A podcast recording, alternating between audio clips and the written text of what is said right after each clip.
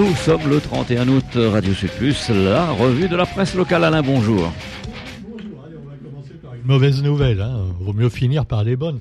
Alors l'essence va augmenter, vous précipitez pas à la station, non attendez, votre réservoir est encore aux trois quarts plein et vous voulez déjà aller à la station hein, pour gagner quelques centimes en faisant la queue pendant une heure, mais vous êtes quand même un petit peu timbré. Bon, cela dit, eh bien le 1er septembre, donc demain, eh bien le samplon va prendre 7 centimes de plus. Voilà, donc sur un plein, ça vous fait dans les 2 ou 3 euros de plus. C'est quand même pas mortel euh, quand vous voyez ce que vous dépensez en fast-food quelquefois. Mais enfin, quoi qu'il en soit, la bouteille de gaz, elle reste stable. 15 euros, voilà, ça fait des mois que c'est comme ça. Et donc le ministre euh, qui est en visite à la Réunion actuellement, Philippe Vigier, euh, essaie de laisser le même prix encore pour quelques temps. Et il dit, on va unir nos forces. Le ministre délégué aux Outre-mer veut agir vite et fort, mais surtout prendre le temps d'écouter. Écouter, mais entendre, c'est deux choses différentes. Il hein, faudra quand même pas oublier. Alors voilà, il a fait deux jours dans le département, la deuxième journée aujourd'hui. Dernière visite, première visite, pardon, à la Réunion pour Philippe Vigier. Retenez bien son nom. Il va peut-être pas durer longtemps. Hein, c'est comme Caranco il y a encore quelques semaines. Et puis, bah, vous avez également les, Jeux des îles, évidemment, dont on parle beaucoup, avec des médailles pour la Réunion, mais pas autant que Madagascar. Et alors certains disent que c'est parce que les malgaches, les arbitres malgaches ont triché. Oh, en particulier, moi j'ai vu à la une euh, de, de Zinfo 974 et de l'info.re, euh, euh, donc sur Internet, sur les sites Internet réunionnais, eh bien une dame en pleurs à la une du journal qui disait j'ai été volée. Alors sur le coup, on croyait que c'était une femme victime de violence, mais non, pas du tout. C'était simplement une tenniswoman qui avait perdu face à son adversaire malgache et la réunionnaise a perdu parce que finalement l'arbitre a mal vu où était tombée la balle et il a déclaré que c'était pas out alors que c'était out. Oui, on est au mois d'août, mais ça n'a rien à voir. Bon, cherchez pas. Quoi qu'il en soit, on a quand même des consolations. Hein. Si on a perdu, enfin, on a quand même une médaille d'argent au tennis, eh bien, on a le cyclisme avec langue en or. Voilà, il y en a qui ont la langue de bois. Lui, il a carrément la langue en or. On est bien content pour lui. Et puis le bronze également pour Elma au Jeu des îles. Quelqu'un qui n'a pas une médaille d'or, c'est le comptable de la SPL estivale. non, parce que là, il y a quand même de gros problèmes. Hein, chronique d'un désastre annoncé. La SPL estivale. Alors, qu'est-ce que c'est?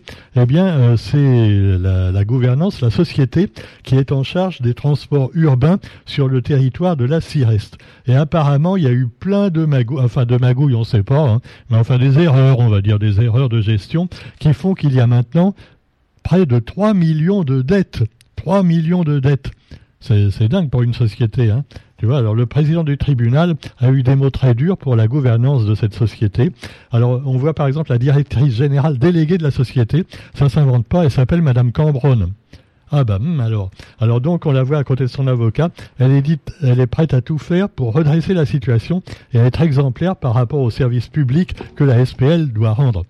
Ah, bah c'est vrai, je suis bête, c'est un service public. C'est pour ça qu'ils dépensent l'argent quelquefois n'importe comment, alors, sans avoir de conséquences dramatiques euh, pour leur bien propre, hein, contrairement à toutes les petites sociétés qui ont encore fait faillite cette année. Et avec leurs sous, voilà, euh, ils doivent payer de leur poche pour le restant de leur vie, quelquefois les petits patrons. Ah bah là, ils risquent rien, les mecs, tu vois. Et alors, des factures quand même qui intriguent. on voit par exemple, on dirait le plan du trésor de la Buse, c'est une facture, comme par hasard, qui est à moitié brûlée. Mais ils l'ont pas fait exprès, hein. Non, parce que, comme par hasard toujours, il y a eu un incendie à la SPL. Et alors, il y a plein de vieux documents qui ont brûlé. Bon, euh, voilà, on peut plus retrouver. Assez bête, hein. Ah, on aurait pu savoir la vérité, mais c'est con. Alors, c'était un incendie accidentel, hein, faut quand même le dire. Et entre autres, un devis de près de 5000 euros d'une société, euh, VPSP, dont le dirigeant est aussi cadre de la SPL. Euh, oui, il n'y a pas conflit d'intérêt, là, non, peut-être un peu, mais non, c'était pour sécuriser une fête. Hein, organisée sous l'égide de la SPL. Et cette société de gardiennage, eh bien, euh, a donné, a, touché, euh, a fait un devis plutôt de 5000 euros. Et pourtant, euh, si ce devis a été payé, il apparaît que la société n'a organisé aucune fête, selon plusieurs salariés, plusieurs salariés, le 14 juillet.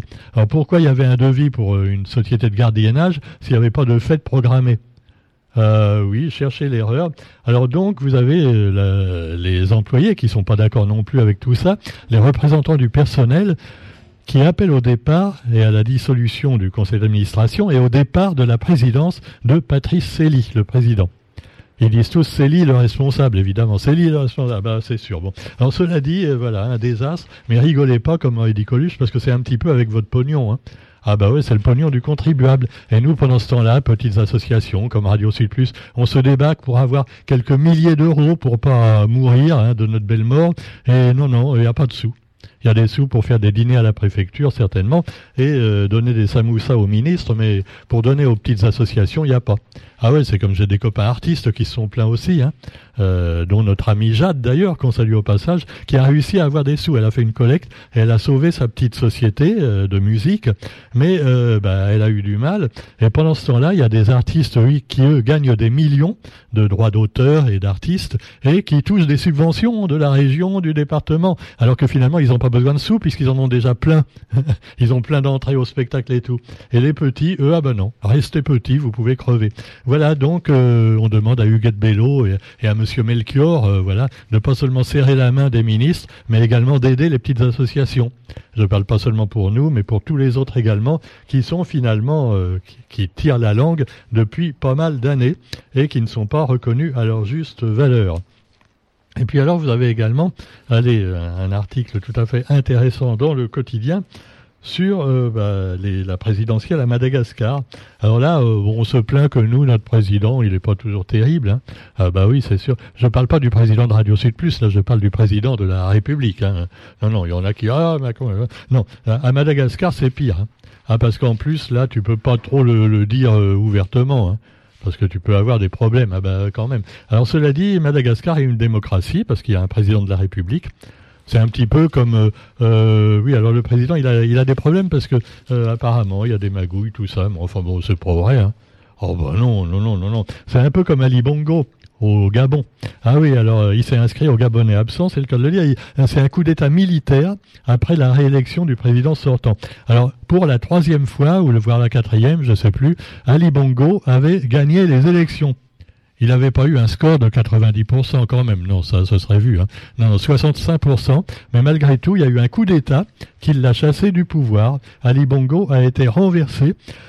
Et alors on le voit sur Internet, c'est assez rigolo parce qu'il a été renversé, il se plaint auprès de la communauté internationale. Euh, voilà, c'est pas juste, voilà, euh, j'avais l'habitude d'être président, ça faisait 30 ans, bon. Et alors, euh, il s'exprime en anglais. Alors on sait que maintenant ils aiment plus trop les Français quand même dans les pays euh, d'ancienne Afrique occidentale française, mais quand même de là à parler en anglais, hein, alors certains s'interrogent. Pourquoi Ali Bongo parle anglais maintenant? Euh, bah, Voilà, les militaires putschistes en tout cas ont mis fin au régime en place euh, au Gabon. Ils, ont destitué donc Ali Bongo Ondima et ont placé à leur tête le chef de la garde républicaine, le général Brice, non pas Brice de Nice, mais Brice Oligui Nguema. Voilà. Donc, euh, vous avez ce président renversé et puis évidemment les commentaires qui vont avec, alors que finalement la France a protesté. Hein.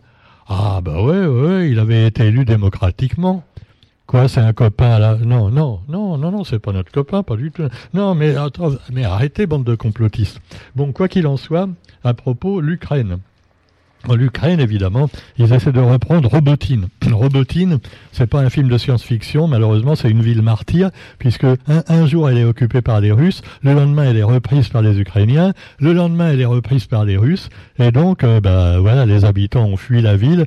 Euh, je sais pas s'il en reste grand-chose d'ailleurs de Robotine.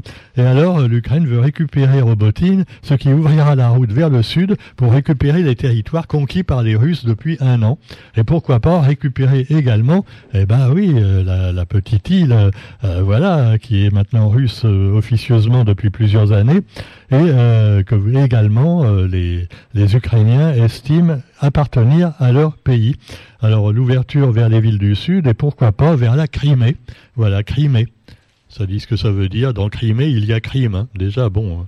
Enfin, cela dit, eh bien, ne soyons pas partisans, ni de l'un ni de l'autre. La guerre, évidemment, c'est surtout un malheur pour les civils qui, eux, probablement s'en foutent pour la plupart que leur drapeau soit rouge, euh, bleu, jaune, euh, ou jaune, ou blanc, ou, vert, ou ce que vous voulez. Hein.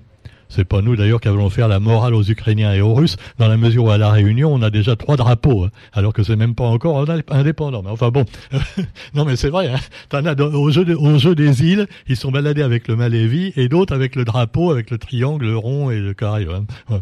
Alors, faudrait savoir les mecs, quoi, hein, un petit peu. Bon, choisissez un drapeau une fois pour toutes, faites un référendum, je sais pas. Bon, allez. Cela dit, on parle encore de la réforme des retraites en métropole. À partir de demain, la réforme entre en vigueur. Et là, apparemment, ben, il n'y a plus de manifestation. Voilà. Ah, ils ont, euh, Macron a réussi à gagner.